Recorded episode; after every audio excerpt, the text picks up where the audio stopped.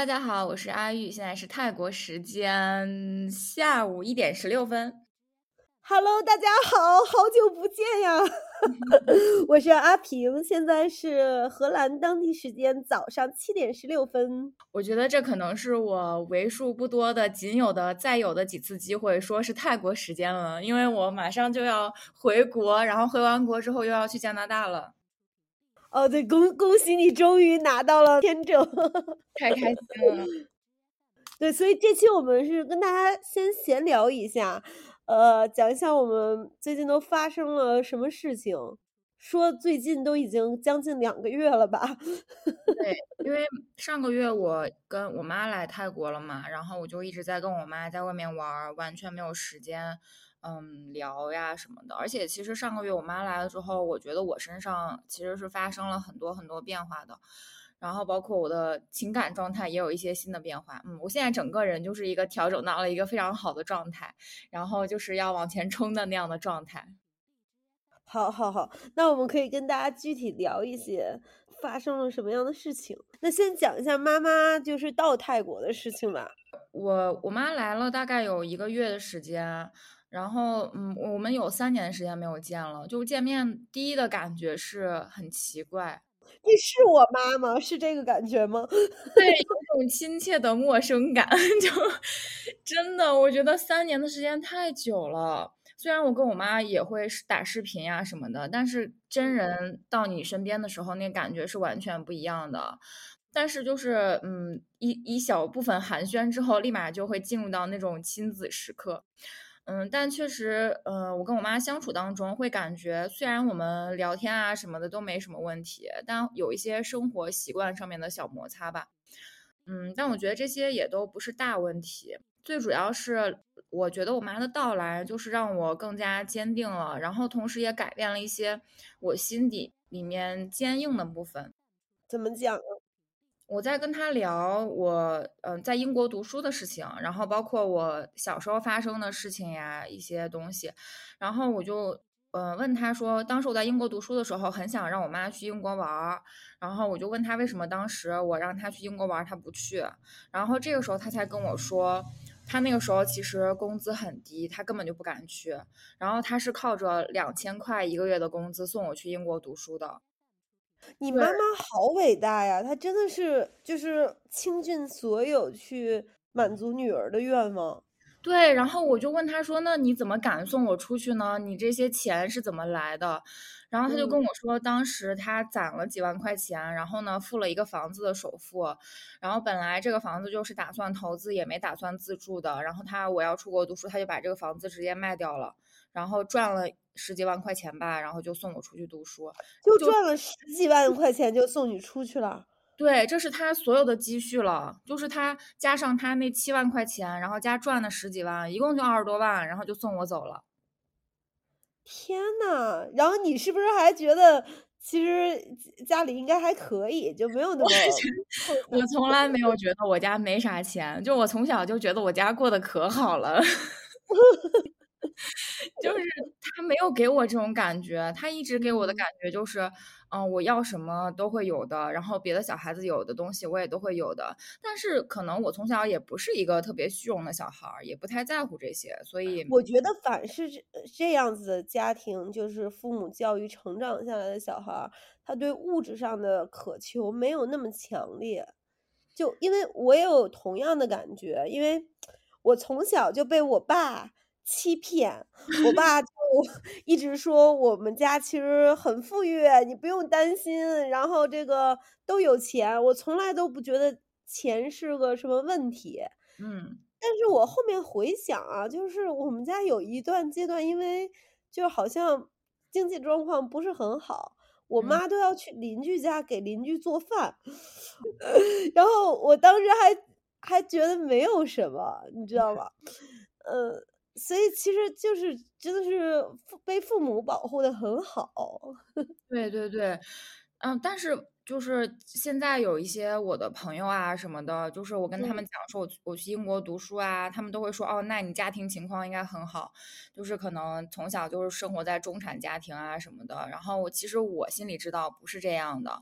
然后可能我们的有很多听众也会说：“嗯，我现在家庭条件不好，我没有这个出国的机会啊什么的。”我觉得其实都不是的。嗯，而且我我妈当时确实是孤注一掷，就是她也没想过这些投嗯。资这些钱投资出去以后会不会有回报，我能不能找到一个薪水很高的工作什么的，她都没有想过。嗯，嗯。但我觉得是值得的，就是对对，说到这儿我可以插一句啊，就是因为我我也不属于我家有条件可以支持我去，比如说澳洲留个学，或者去英国留个学，从本科开始读这种，并没有。嗯。呃，但是我其实刚写了一篇小红书，我其实挺建议大家，如果你像我一样是一个普通家庭的孩子的话，你可以真的考虑先去澳大利亚去打工度假，去那边攒一些学费，然后再去读书。然后嗯。这样子的话，你一方面提高了英文，然后，呃，有一些在国外生活的经历，和有可能如果你是社牛，像阿平一样的话，你你会积累一些人脉，然后你再去其他地方读书的话，其实会更顺一些。当然嗯。你不用等像我二十八岁才开始走，如果你现在二十几岁的话二十岁出头或的话，其实真的可以考虑这个方式。我我自己内心非常非常推荐啊。嗯，对，而且我觉得现在互联网信息这么发达，其实是有很多很多，呃，大家不知道的东西的。然后可能你根本没往那个方向考虑过，但是你多去搜索一些这方面的消息，你会发现赚钱的方式很多。像阿平说的去澳洲打工度假，然后其实日本也有这样的签证，是可以去打工度假的。还有很多很多其他的国家，像新西兰呀，工资都很高，就你可以通过自己的双手去把你的学费赚出来，然后再出去。其实我觉得一个就是信息搜索的能力，一个就是学习的能力，这两个能力只要你有了，你就可以去任何你想想去的地方。对，我我最近在做那个小红书啊，哎呀，插播一句就给自己推广一下。我最近终于有勇气开始做点什么东西了，然后我就决定要做一个小红书，分享一下我现在在，呃，荷兰学习的一个经历，以及我觉得心理学真的很有趣很有趣，其实是想分享一些心理学的知识给大家，以嗯。及顺便分享一下我之前的一些经历，在澳大利亚的经历也好什么的。快来说，你的小红书名字叫什么？哦，对对对，关键忘了说了，我的小红书叫做“阿平想聊”，呃，嗯。阿就是阿姆斯特丹大学的 阿，平是平平安安的平，呃，想聊就是就是想聊了。好，那我也要此处插播一个，虽然我现在还没有开始经营我的小红书，但是我即将要开始做了。我的小红书叫阿玉在人间，然后呢，我们两个你要是火了，帮我那个回踩回踩啊，就是那个我们互粉啊，那个。好的好的，我到时候也会分享一些我在加拿大的经历，然后包括我怎么如何拿到这个 PR 啊，很多很多的经历，我觉得以后我们就小红书见。对对对，以后我们就是每个月一两次播客，然后日常的关注生活的话，你可以在小红书上 follow 我们，对，说的我们好像有百万粉丝一样。我以前其实可。看不起小红书了，就是觉得小红书是一个，嗯，大家在上面分享一些护肤呀、化妆啊，然后什么穿搭这种，其实我不是很 care 的东西在上面。但是现在我发现完全不是这样的，这此处不是广告呀，要告诉大家小红书没有给我们打钱，但请听到之后给我们打钱。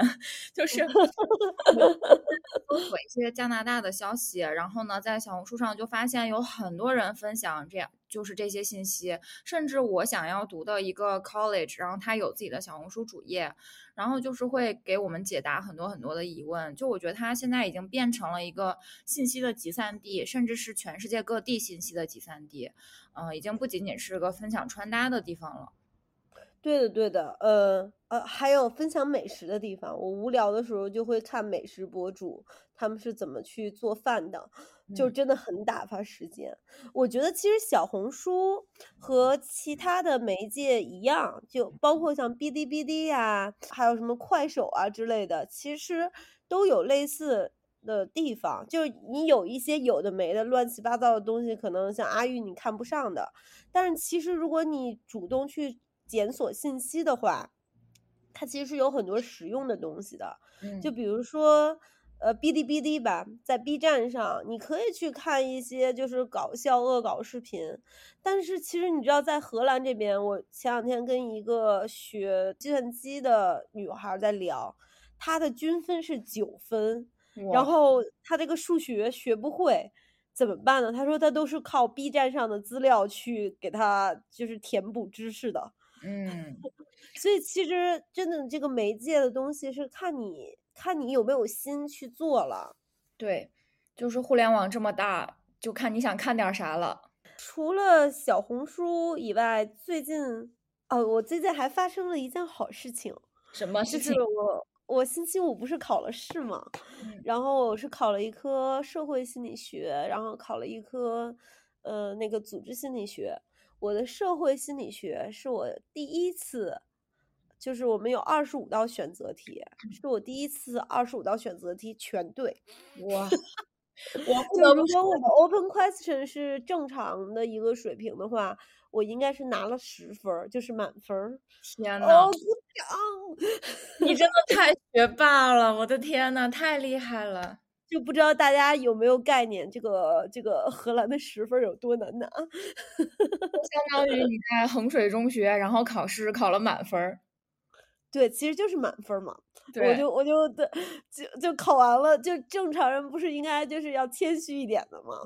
我可不谦虚了，我就跟别人说：“哎呀，我这个可那个这次全对啊。”那个 然后虽然其实我有蒙的成分，可能蒙了两道题吧，但是嗯。我觉得我这个幸运也是自己争取过来的呀，因为我确实学的很努力。对，你确实很努力，我也看到了。就是都联系不到。对。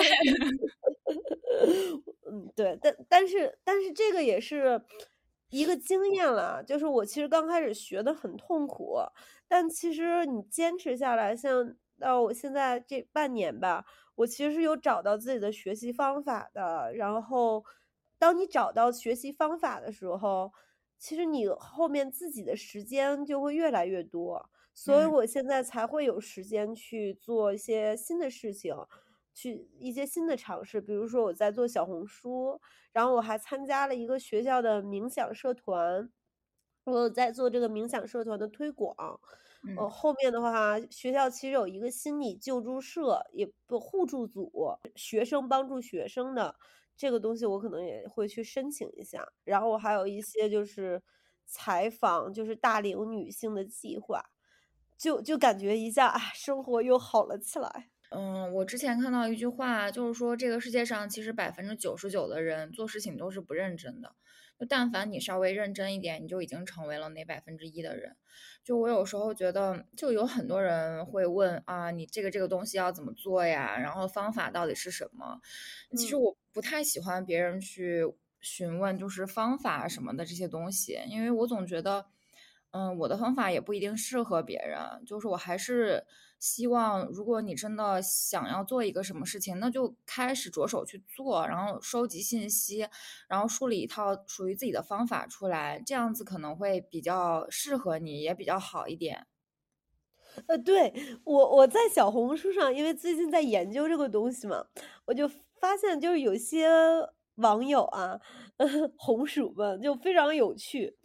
就他们真的是要鲁迅先生说的这种就是拿来主义，就嗯。用的很很精。就我看到一篇分享就说，啊，我考荷兰语过了，然后下面的第一条评论就是我也想考，你能把你的所有复习资料都发给我吗？然后我当时就想，诶，我觉得我是非常鼓励大家去交流、去分享，然后去提问的。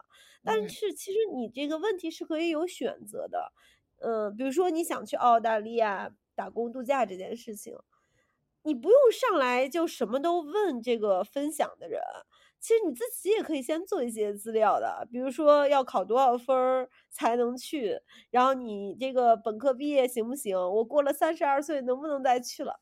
这些其实都已经非常有有有明确出处的地方了，其实没有必要再去问别人的。就就而且还有一点就是像你刚才提到的，如果你去国外生活的话，自己独立生活能力是非常重要的。独立生活能力的话，其中一点，不管是工作也好，生活也好，最重要的能力之一就是信息检索的能力。因为很多时候其实，呃，占你便宜啊，或者利用你啊，在国外，它也是打一个信息差嘛。对但。如果你拥有了这个信息检索的能力的话，其实你被骗的几率也会 少一些，自己获取更多资源的机会其实会更多。我真的是，我要讲三个例子。我觉得以上补充就是，第一个是我周围有一个朋友，他一直跟我嗯。说他要考雅思，然后一直问我雅思要怎么考。我就是真的把我的所有复习资料都发给他了，甚至给他做好了归类打包，然后全部都给他发了。然后三个月后，他问我，嗯，这个复习的这个链接过期了，可不可以再发我一个？你说你说可以还是不可以？要我就说不可以。我就说，哦，嗯。那些我也找不到了。就是我我真的很生气，就觉得那这三个月你干嘛去了呢？就而且有很多东西，他问我的问题都是非常显而易见，就像澳洲那些问题一样，你在网上你随便找一套题，你就自己能知嗯。道的。但是我就很不爱回答这样的问题。嗯，我觉得这是到现在他雅思也没有考，我觉得就是他不会做这件事情了，完全就。然后第二个就是，嗯，另外有一个朋友一直他是一个美国人，一直跟我说他要学中文。然后呢，我就跟他讲了很多很多，就是这个语言学习啊，等等等等，甚至推荐他，呃，中文的学习材料，跟他说这本书比较好，那本书不好之类。然后呢，他就跟我说，嗯，好，我马上就去报一个班，然后我去学习。然后我说好。然后后来我甚至。给他辅导，就是他呃每周会抽一天，然后我们会花三个小时的时间，我跟他一起把这个书上内容过一遍。然后下一周呢，但是我发现等到下一周我提问他的时候，他说：“哦，我我不知道，回家之后都没有看书了，然后也没有复习，上一周讲过内容全都忘记嗯，了。”你这三个小时收费吗？不收费，是免费的，因为是我的朋友嘛。哦。但是但是我就觉得，那我的时间就白费掉了，就是他没有任何的进展，我没有看到我的任何的我没有任何的 s satisfaction。对，我觉得这样其实也是对你的时间的一种不尊重，说实话。因为其实你是你是有付出的嘛，那其实你也不图他什么，至少他要认真对待这件事情。对的，我其实就是帮朋友一个忙而已，但是我觉得如果他不需要我帮忙的话，那其实我可以不用帮这个对呀，你。这个三个小时的时间可以拿来录节目呀。他给我的感觉就是我不需要帮他这个忙，所以我后来我就跟他说：“嗯，我觉得这个课我们进行不下去，你要不然还找个私教吧。”嗯，就是就大概就是这样子的人，我觉得就没有办法跟他沟通，他这个事情也做不好的。然后反过来说，我自己就是在申请加拿大这个事情上面，我嗯，整个过程我是没有找中介的，嗯。就是我是自己从加拿大的这个移民的官网上面，然后去看整个的流程。然后有有很多人就是跟我说，他也要走 EE 啊，然后也要去做技术移民。我说好呀，那你先上网给自己打个分，然后看一下你的分数够不够。如果不够的话，你再看一看自己从哪方面可以提高。其实这整个的逻辑啊，流程都非常简单。你其实是不不太需要一个中介的，嗯。除非你的情况比较复杂，你就是够不上这个，你才需要去走别的，像工作签或者学习签证之类的其他的移民的方式。像 EE 这个，如果你的分数够了，那你就完全不需要去找中介。就我觉得就像阿平说的，当你在国外生活之后，嗯，我发现为什么很多中国人在国外还需要去依赖中文的一些媒体。然后比如说，嗯，我不知道大家，如果你在国外生活的话，应该会知道。但凡任何一个中国人多的国家，然后都会有很多很多的微信账号，然后比如说什么悉尼什么工作呀，然后悉尼吃喝玩乐等等等等，都是大家习惯了看这种中文的东西，其实不太习惯去自己搜索第一手材料。然后，嗯，这是一个好的机会，对于这些自媒体的。作者来说，他们可以从中去谋取一些利益，但是同时，就是对于我这个看客来说，我这个看这些消息的人来说，那我要怎么去辨别它是对的还是不对的呢？那我还是要去搜我的第一手资料，那我还不如直接就从源头出发。对，而且我发现，嗯，其实我现在这边荷兰嘛，抱团还是挺严重的，就比如说。这边还是看到很多中国留学生和中国留学生在一起的，我觉得这个没有什么不好，也没有什么不对啊，就是跟自己国家的人在一起，这简直就是天经地义嘛。但是问题就是，我发现有一些呃孩子吧，就有一些同学，他可能是因为语言的关系，或者就是因为性格的关系，他其实完全不跟当地的同学去交流。我前两天跟我一个。在这边读研究生的那个朋友在聊，他说他们班上总共就三十个人，呃，他们班有加上他总共有四个中国人，然后其中的一个中国女孩，到目前为止没有跟班上的任何一个人说过话。哈，对，都已经工，已都都已经半年了，就也不知道是因为他的英文水平的问题呢，还是怎么样。但是其实我就在想说，那你是就是美其名曰你现在是出国留学了，如果你不跟当地人去交流，然后不跟就是国外的同学去交流的话，其实你失去了留学可以带来的一个很大的益处，就是看到这个世界的多元的文化，就有不同的思想的碰撞。我我自己可能想法也比较偏激啊，但是我我我目前是这样觉得的。我觉得这个不是偏激，哎，就是我我觉得这是嗯，我们在说一个对听众有益的事情，就是如果你真的要去国外读书的话，那你想一想，你为什么要去国外读书？你可你只是想去镀个金吗？当然是要去看一看这个世界是什么样的，外国的文化是什么样的，不然你去干嘛呢？对的，对的。我刚开始啊，其实写写呃，今天写的那篇文章，就是其实主要是想跟大家说，其实出国留学，我觉得还是要趁早。但是趁早其实是有一个前提的，就你有有两种人啊，有些人他可能真的就是出国去镀个金，或者就是想找一个移民专业就就润出去了，这这个我就不说了。但是还有一些人，他可能是出国留学，他是赶上一个自己以后想做什么样的事情。那这块儿的话，你就真的可以先先放慢一下脚步，就是先去探索一下自己究竟想做什么样的事情，然后再去选那个专业。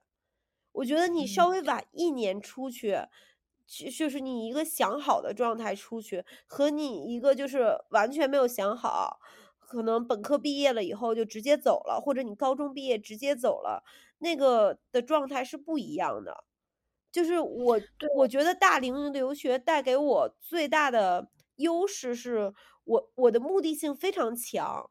我知道我是为什么要学心理学，而且这个东西真的让我非常非常感兴趣。我每天虽然看书要看一百页吧，呃，其实也没有一百页这么夸张了，最近大概四五十页，但但是你会觉得它是在你的兴趣点。我那个书上我会画很多感叹号，这些感叹号的意思就是啊，这个东西太有趣了，这个东西我以前 怎么不知道？然后哦，原来这个东西是可以运用到我现在的生活上的。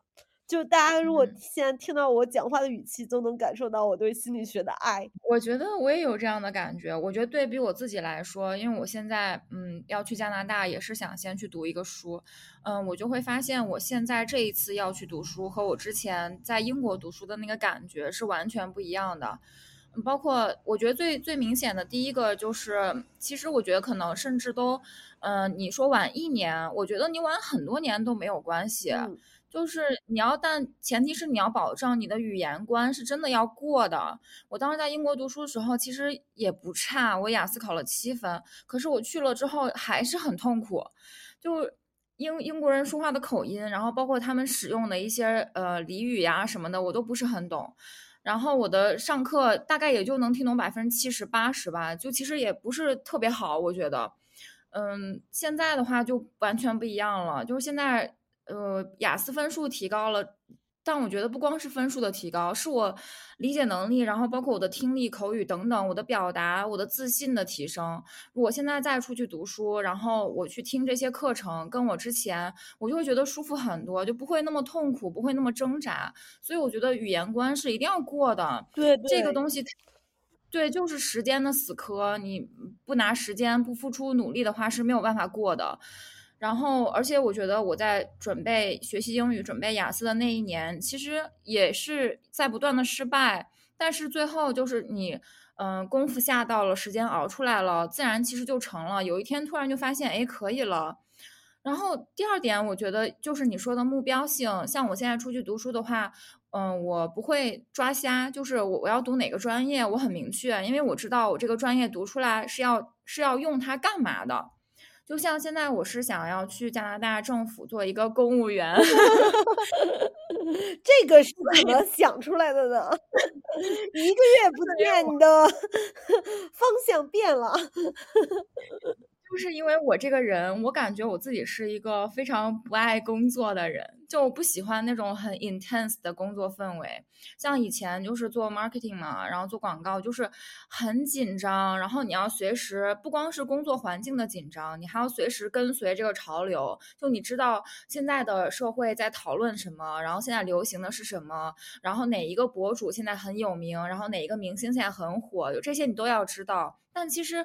这些东西都是我不感兴趣的，所以就是，嗯，我觉得这个东西让我很痛苦，所以我不想再做 marketing 了。我觉得这是我，嗯，最近下定的一个非常大的决心，就是我要抛弃以前所有的工作经历，我不要再做 marketing 了。然后第二个就是，嗯，为什么我会选择想要去做这么一个公务员，这么一个养老的东西呢？因为我觉得我的兴趣点其实，嗯，更在于生活上，就。嗯，我并不想通过，我并不是一个通过工作去实现一个自我满足，然后嗯，人生人生自我实现的这样一个人，就是我更喜欢一个 work life balance。然后我更喜欢就是在生活中有一些小的我喜欢做的事情，比如说拉大提琴啊，然后画画呀，然后比如说 hiking 啊，出去玩呐，然后养养猫呀、动物呀之类的。就是我喜欢去享受这个世界，然后享受生活。但是工作，我只是可能，嗯，我服务好了一些人，我跟一些人有了接触，然后帮助到了一些人，我觉得就可以了。对，因为你也有钱了嘛，所以 就生活为主。而而且我我我真的很想就跟大家聊一下，因为我看到，比如因为也是在研究小红书啦，就小红书上那些很吸睛的那个帖子都是什么？呃，我我非常非常讨厌那篇标题，嗯，呃，不要伤，虽然不想伤害别人啊，但是我就是讨厌那个那个标题，就比如说。呃，心理咨询师如何攒到第一个一百万？哦，我我可能就是就是有点白莲花了。我当时就想说，天呐，如果你你你想当心理咨询师的目的是单纯的为了你有多少多少的收入，你靠这个去吸金的话，我真的对你这个心理咨询师的专业性会大打折扣的。嗯，因为我觉得生活除了钱还有很多事情可以做吧，就我不知道为什么就大家现在的那个方向，呃，关注点就是在钱钱钱钱钱，就是只有钱，我觉得人生也挺没劲的吧。但你可能因为我没有多少钱吧。你看的应该是一个国内的，就是他工作地点是在国内的这样一个人的帖子是吗？对。就是就好像是大概是那个在国内就是线上心理学学了一下，然后就说要攒一百万这个样子。我大概看了一下标题，我当时为之一振，然后就我可以理解，因为我真的觉得在我没有拿到这个 PR 之前，我的压力也是很大的，就是有很大的赚钱的压力。但是我拿到之后，其实没有那么大压力了。嗯，我觉得就不去，我我也就不去对比这些，有些话不能说，但是，但是我就是觉得，嗯，可以理解吧？就他发的这个帖子，我可以理解。嗯，对对，我我觉得我可能也有点愤世嫉俗了，因为我毕竟没有在人家那个环境下。对，有时候嗯。钱这个事情没有，其实也挺难过的。对，我只是觉得有一些工作是不适合谈钱的，或者说如果你是奔着钱去的的话，其实你是不适合做这些工作的。嗯，比如说老师，比如说消防员、警察、政府工作人员，我觉得其实这些工作都是，嗯，不适合，就是成你不可能通过这些工作成为百万富翁，所以就，嗯，你选择这份工作，其实也不应该是因为钱。而且其实我们最近有学一个和钱相关的那个理论，它大概讲的意思就是你你这个金钱带给你的快乐，它其实并不是一个直线型。当你的金钱达到了一定阈值以后，你的钱挣的越多，你的幸福感其实相对的幸福感会越少。嗯，就是就比如说比尔盖茨吧，对于比比尔盖茨来讲，你给他一百万，他其实体验到的幸福感并不多的。但是对于嗯。像我，阿平或者阿玉，我不知道你的状态啊，如果有人说 给我一百万，那我这个幸福感就会蹭蹭的升。而且这个人对金钱的态度和你当下的嗯。幸福感，如果你当下的幸福感并没有更多的来源的话，那可能你把金钱作为一个目标，它会让你有一些幸福感，但同时它也会让你有很深的空虚感。因为它不是一个长久的支持，嗯。对，我觉得我当下的快乐是不花钱带来的快乐。就是我我我就是我在豆瓣上，然后会经常看一看豆瓣上面的信息嘛，然后豆瓣小组什么的，然后我就参加了一些，嗯，很神奇的小组，比如说什么抠门女性联合会。是我万万没想到的。然后什么今天消费降级了吗？然后还有什么，呃，不花钱就能带来快乐小组等等等等，就是，嗯，我就很喜欢那种不花钱的快乐。你能给我讲讲不花钱的快乐都有啥吗？就有一天我在那个什么，如果我们可以通过不不消费获得快乐小组看到一个帖子，我觉得哇塞，这简直就是有一个人用柚子皮做了一只蝴蝶。就是他在这整个过程中，他也你也不不能说他不花钱吧，买柚子它也是个成本，但是可以吃。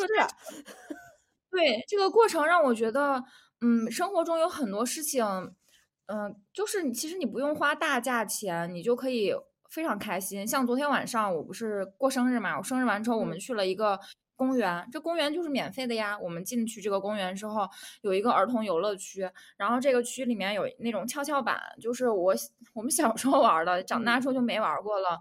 我们几个人就在那个跷跷板上玩了很久，然后玩的很开心。我觉得这就是不花钱的快乐，就是生活中其实有很多很多这样的快乐，就不一定说你一定要买个包、买个衣服、买套房才能快乐。对，我我其实也有同感啊，就是因为像荷兰这边天气不是很好嘛，嗯。然后天气不好，我之前就是骂骂咧咧的。但是最近我发现，其实只要天气好的时候，我是可以出来就是走动走动的，然后那种阳光打在脸上温暖的感觉，就让人觉得好幸福。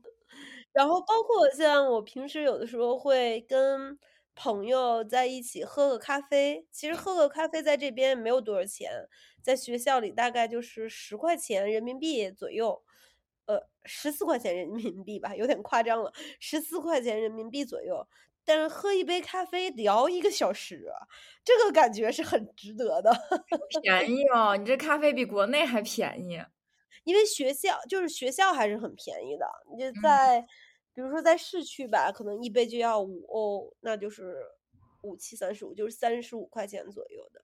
其实刚才说到努力这件事情嘛，我其实挺想跟大家分享一个小故事的，就是呃，最近我其实把一个荷兰当地的年轻漂亮的小女孩给说哭了。发生了什么？为什么要霸凌别人？有没有很震惊啊？其实阿玉是已经知道发生什么了，所以才有这种非常假的演技。但但是很想跟大家分享，其实是一个正向的事情，并不是霸凌了。嗯，就是我在参加这个冥想社团嘛，冥想社团结束了以后会有一个分享环节，然后这个小女孩呢，她也是我们心理系的，然后我就跟她在聊，我说，哎，我怎么从来没有见过你啊？然后他想说啊，我每次都上课都会迟到，所以我都会坐到那个阳台上，就是在顶楼去听。但是我就问他，我说那你喜欢心理学吗？然后呢，他就跟我讲说他真的特别喜欢心理学，因为他之前是学了另一个专业，然后那个专业就是现在是大三嘛，然后他就决定要去学心理学，发现虽然这个内容很多，但是他是真的真的很感兴趣。但这个时候他就跟我讲，他说。但他有一个问题，就是他担心自己如果太努力，他不敢太努力，因为他觉得如果自己太努力会失败的话，是个很丢脸的事情。嗯，这个时候，作为一个三十二岁的知性大姐姐，我就牵着她的手，给她讲了一个我自己的故事。我说，你知道吗？其实我来这边读书，我自己的压力其实也挺大的。然后有的时候夜深人静的时候就很想哭。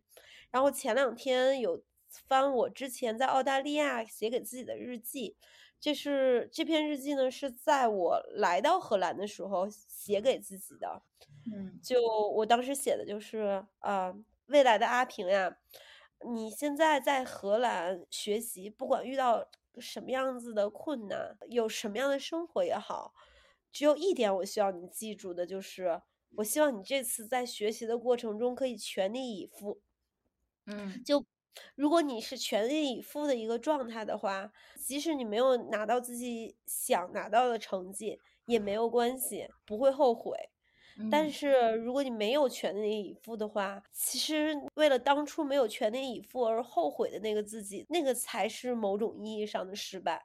嗯，然后我就给他讲了以后，他就哭的稀里哗啦的。然后好的事情就是我们第二次上课的时候，他主动到了第一排找我，然后。跟我一起坐在了老师对面。就课程结束了以后，我就问他，我说：“哎，你觉得坐在第一排有什么不一样吗？”他说：“啊，真的很不一样，因为你坐在第一排的话，你感觉老师不只是跟这六百人在交流，老师有眼神上的直接跟你互动，然后还会问你问题，那个获得感和投入感是不一样的。”嗯。我觉得这就是年纪越来越大、阅历越来越深的一个好处。就是我感觉自己小时候二十多岁、二十出头的时候吧，就也非常就害怕努力了不成功怎么办？但其实，嗯，那个时候可能自己很好面子。其实好面子就是很在意别人对我自己的看法。我其实不喜欢“成功”和“失败”这两个词，因为我觉得这两个词本身就是别人对你的定义。其实，在你自己的世界里面是没有所谓的成功和失败的，就你只是你只能说我没有做好，或者我这个事情做得很好，但是你不可能就是说这个事情，嗯，我失败了，因为我觉得失败是很严重的一个事情，所以。我感觉我自己的状态就是，嗯，现在我不不去追求结果怎么样，我完全不考虑做这个事情，嗯，会成功还是失败，别人觉得我成功还是觉得我失败，嗯，我我只会就是说这个事情我要全力以赴，如果我要做，我就要全力以赴，嗯，就说到这儿，我觉得补充一下我的感情状态，因为我觉得 对，在这段感情里，我是非常努力的一个人，嗯，就我跟这个小哥也是最近我把他拉黑了。嗯，具体的事情为什么会把他拉拉黑呢？嗯，也很神奇。我跟我妈出去玩了三个礼拜，然后前面一个多礼拜都很正常，我们俩就是还像以前一样，每天都发消息，然后分享生活，就挺暧昧的那种。但是后面一个礼拜就不太一样了，就他突然就不给我发消息了，然后我给他发消息呢，他也很久很久才回。嗯，我就觉得应该是有情况。后来我回来之后呢？嗯，我们跟很多朋友一起出去 hang out，然后就发现他一直在玩手机，一直在手机上回消息，然后有时候脸上还带着一些暧昧的微笑。就这个时候我就懂了，那肯定是有人了。所以呢，我就嗯很干脆的跟他说了再见。然后在这整个我们的关系当中，就从去年八九月吧，然后到现在时间也不短了，有半年多了。这半年其实我都非常的努力。我一开始其实我就心里清楚，我们可能不太会有未来的，但是我就是觉得，哪怕只有百分之一的希望，我也要努力抓住。嗯，我觉得这是我自己的一个美好的品质，就勇敢是我自己身上很重要的一个特质。我不能就是因为这些生活中的小挫折，就把这个事情给放弃掉。就有时候就是，嗯，命运生活就是会给你打一些。很很恶心的东西过来，但是你不能因为这些恶心的东西就把自己身上所有的美好的点都打掉。嗯，我觉得这这点就非常重要。就我以后的所有的感情经历，我都依然会如此努力，并不会因为要全力以赴。对，不会因为这个小哥我就怎么样。就这他不重要，重要的是我自己。对的，重要的是在这个过程中，你在喜欢这个。人的状态的过程中，你真的有全力以赴的付出，其实它本身是一件就非常美好的事情。就爱一个人本身，如果你能毫无杂念的，就是去真心全心全意的爱一个人，结束这段感情的时候，是损失的人是他，因为他没没有那么付出。对，对于你来讲，你是真正有选择权的人，你是可以决定什么时候开始，什么时候结束的那个人。我其实也有这样的经历啊，我也其实是个非常资深的恋爱脑。那个，我喜欢那个德国的小哥的时候也是一样子的，就是我觉得我真的是全尽全力的在这段感情中，然后他没有结果。没有结果，我现在有偶尔想起来，还是会觉得有一点点难受。但是我并不后悔我当时的那个那种全力以赴的状态。嗯，因为我我印象很深，当时他又跟我讲，他说那个他跟我说，你知道吗？其实我很害怕。然后我当时就拉着他的手，我说，其实我也很害怕，但是至少我们两个人可以一起害怕去。去去去看一看接下来的路是怎么样的，虽然接下来的路是一条死路啊，但是但是现在想起来，当时还是有一些非常美好的呃片段的。就是我其实不喜欢“恋爱脑”这个词，因为我感觉就是很现在大家讲恋爱脑，就是会说，嗯，这个人。他对你又没有付出啊，你就是对他单方面的付出呀，你就是 one sided。但是我我觉得，嗯，不是的，就是我如果真的喜欢这个人，我真的爱这个人的话，我是不会追求他对我有付出的。就，嗯，呃，我觉得不是说我在这里圣母怎么样，但是我觉得这就是真的喜欢。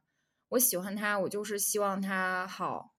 嗯，我我此时此刻陪着他一起度过这些困难的时刻，哪怕最后他走了，只剩下我一个人在这里困难，那也没有关系。就人生，我觉得很大一部分就是不快乐的，是困难的，但是就是重点在于你自己要去把它解决掉，这是你的功课，你的战场。就是你你并不是说这些东西是因为他而来的，其实不是，是人生本来就是这样的。听到你讲这段，我都快哭了！天呐。嗯，哎，我我我插播一个那个小的有趣的事情吧，和也是和恋爱相关的。我那个情人节的前一天，嗯，呃，我这辈子都没怎么过过情人节啊，说实话。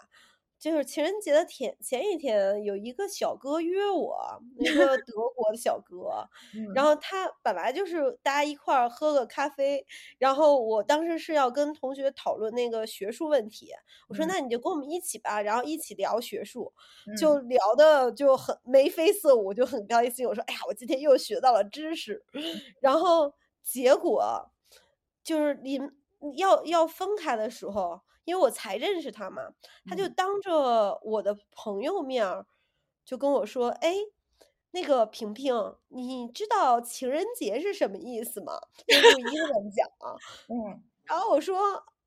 我说啊，我知道呀。我心想说他是想约我去那个超市买巧克力嘛。我当时想的是吃，然后说那那个你明天愿不愿意做我的那个约会对象啊？哇！然后我当时就傻掉了，你知道吗？因为我脑子里还是学术和吃巧克力这两件事情。然后我，而且我旁边有那个 Rebecca 嘛，就是我朋友，他他骑着自行车就就是。站，他们他没有，他推着自行车站在我们旁边，他也是一个傻掉的状态。嗯，然后我当时就在想，我说天呐，我说你知道你多大吗？你 你这个 就就就就是一个什么样的状态？后来那个 我就被 Rebecca 鼓励了一下，我说，哎，你就答应他吧。就我我就看 Rebecca，我说这个要怎么办？哎呀，你为啥不答应他呢？就去答应一下吧。后来我想，哎，那那也就可以。吃顿饭嘛，就是因为，呃，确实我情人节好像也没有其他的计划，出去吃顿好的倒也没有什么，倒也没有什么问题了。嗯，然后我就去跟他一块吃饭了。然后我们现在是朋友关系啊，就是长话短说。但是在这个过程中，我就问他说：“孩子呀，你知道姐姐今年多大吗？” 然后他说：“啊。”那天喝咖啡的时候，他也震惊了一下，因为我我就在聊嘛，嗯，呃，他说他当开刚开始以为我是二十一岁，就跟他年纪相仿，嗯，然后后来我跟他在讲我的经历的时候，就是那天喝咖啡的时候，我在讲说啊，我二十八岁的时候去了澳大利亚，怎么怎么怎么怎么样，然后他当时就想说，我勒个去，二十八岁。三年前，那他现在多大？但是他还是决定约你了呀。对对对，他还是决定约我了。他觉得就是因为我性格确实挺好的，他想了解一下我。嗯，然后我说吧，就是我还是有一些就是道德底线的，就就不是也不能说是道德底线，就是我还是有一些这个关于年龄上的思考的。就就你。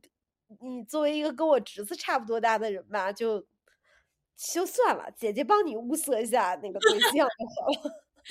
我觉得是我们的，我们是有目标感的。就是我觉得现在谈恋爱也是，如果真是一个二十出头的男孩跟我谈恋爱的话，我也觉得可能不不要了吧，就还是想直接一点，直奔目标。对，还有一点就是，我觉得我会想啊。